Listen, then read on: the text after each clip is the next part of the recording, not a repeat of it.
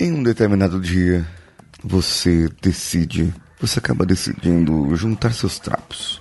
É, colocar as escovas de dente no mesmo pote, no mesmo armarinho, dividir as gavetas, fazer as malas e morar junto, se casar, se juntar, ter uma vida a dois com uma pessoa que tem uma criação totalmente diferente da sua. E tudo por quê? Porque aconteceu algo diferente na sua vida.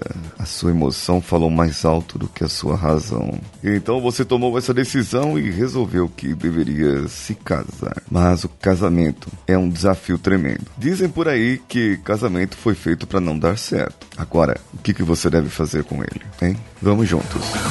Você está ouvindo o Coachcast Brasil. A sua dose diária de motivação.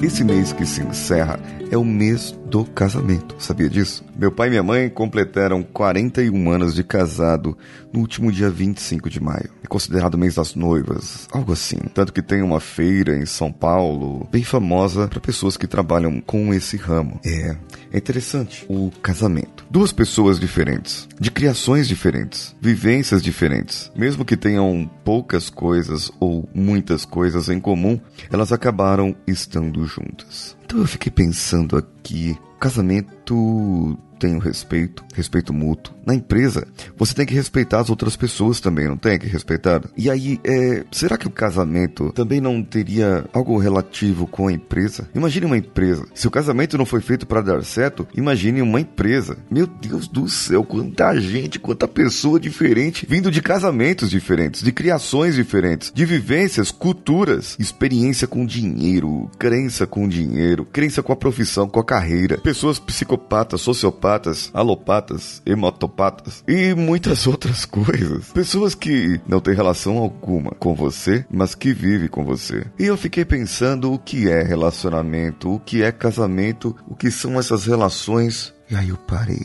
e refleti numa frase que eu ouvi uma vez. O amor é como regar uma planta todos os dias. E eu um dia, conversando com um senhor que eu conheci, tive o prazer de conhecer. Ele se chama Jorge e mora lá no interior do Maranhão. Após os 50 anos, resolveu fazer faculdade. Casado com a sua esposa, não lembro há quantos anos, mas há bastante tempo. Ele me explicou que uma vez falaram para ele, perguntaram para ele sobre o casamento e ele disse que essa frase que nunca saiu da minha mente, ou não saiu mais, ficou agora na minha mente. Para se manter casado durante tanto tempo, você tem que todo dia acordar, agir e ser como se fosse o primeiro dia. Fazer amor como se fosse a primeira vez. Beijar como se fosse o primeiro beijo. E namorar como se fosse a primeira vez que encontrasse a pessoa. Foi mais ou menos algo assim que ele me disse, que reverberou, e que por isso eu vos trago essa metáfora. A metáfora da plantinha.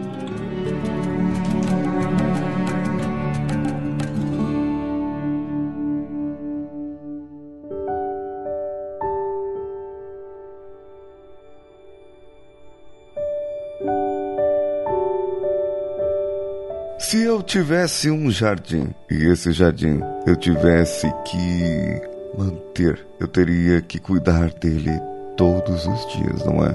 Imagine quantas rosas, quantas flores eu poderia ter no meu jardim. Eu poderia ter cravos, lírios, a dama da noite, que é aquela flor que só floresce uma vez por ano, mas quando seu perfume exala, todos sabem que aquela flor está lá, floresceu. Mas um jardim requer cuidados. Ah, requer. Porque existem ervas daninhas que podem querer tomar conta.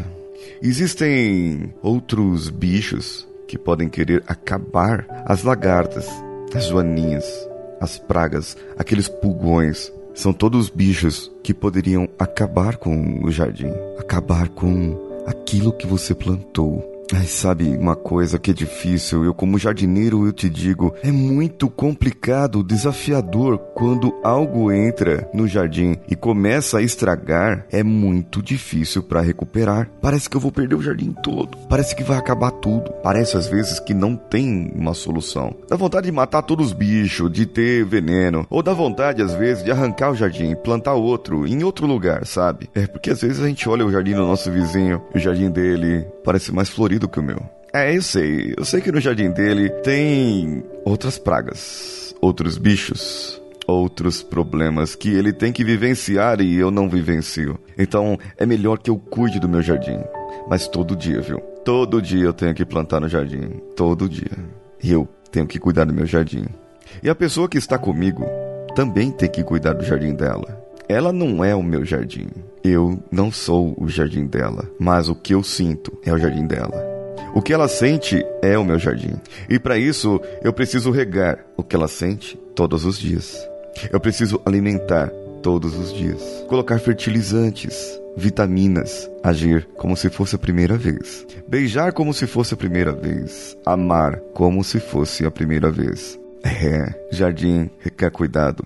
Amar requer cuidado. Relações até de trabalho requerem cuidado. Eu quero saber de você o que você está fazendo para manter o seu jardim, manter as suas relações, manter aquilo que você precisa. Manter-se casado é se casar todos os dias.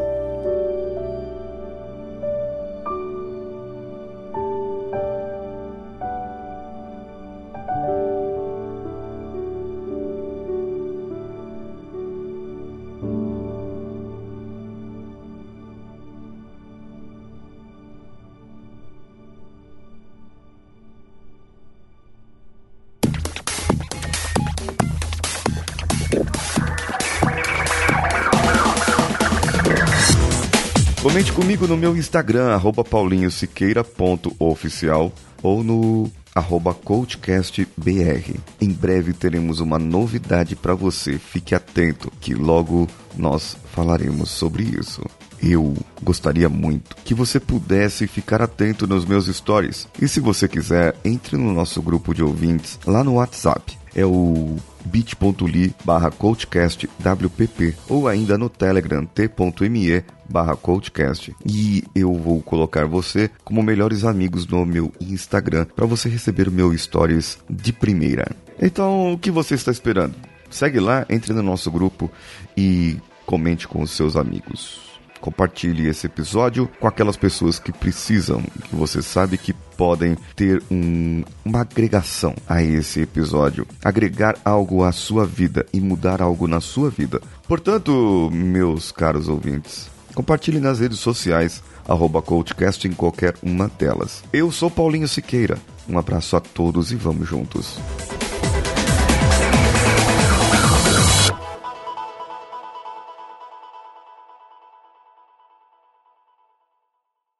Esse podcast foi editado por Nativa Multimídia, dando alma ao seu podcast.